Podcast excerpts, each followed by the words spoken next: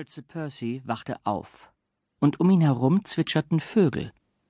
Vogelgezwitscher hatte er lange nicht mehr gehört, dafür sorgten schon die Kanonen. Eine Zeit lang blieb er einfach liegen und genoss die köstliche Ruhe. Andererseits wunderte er sich, ein wenig benommen, darüber, warum er in feuchtem, aber würzig duftendem Gras und nicht auf seinem Bettzeug lag. Ah, wie herrlich. Duftendes Gras Dort, wo er eben noch gewesen war, hatte es nicht besonders gut geduftet. Er war eher an den Geruch von Kordit, heißem Öl, verbranntem Fleisch und den Gestank ungewaschener Männer gewöhnt. Er fragte sich, ob er tot war. Schließlich war es ein mörderisches Bombardement gewesen. Falls er wirklich tot war, dann ging das hier, nach der Hölle aus Lärm und Schreien und Schlamm, die er verlassen hatte, durchaus als Himmel durch. Und wenn es nicht der Himmel war, würde ihm sein Sergeant ohnehin gleich die Hölle heiß machen. Er würde Percy hochreißen, kurz inspizieren und dann sofort zur Verpflegungsstelle schicken, damit er sich einen Tee und ein belegtes Brot geben ließ. Aber weit und breit war kein Sergeant zu sehen. Und bis auf das Zwitschern der Vögel in den Bäumen war auch nicht zu hören. Als die Morgendämmerung den Himmel langsam heller werden ließ, fragte er sich, was für Bäume? Da Schütze Percy ein praktisch veranlagter und vernünftiger junger Mann war, beschloss er sich in diesem Traum keine Sorgen wegen irgendwelcher Bäume zu machen. Bäume hatten noch nie versucht, ihn umzubringen. Er legte sich wieder auf den Rücken und musste wohl ein wenig eingenickt sein, denn als er die Augen wieder aufschlug, war es helllichter Tag. Er hatte Durst. Tageslicht. Aber wo? Naja, wahrscheinlich in Frankreich. Es musste Frankreich sein.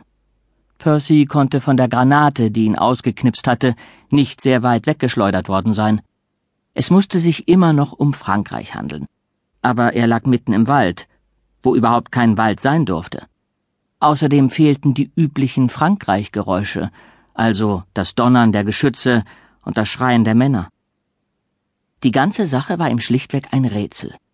Außerdem war er halb am Verdursten.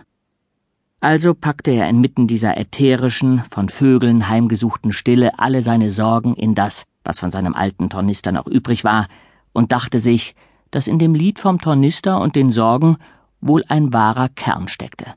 Warum sollte man sich groß Sorgen machen? Es war tatsächlich alles sinnlos.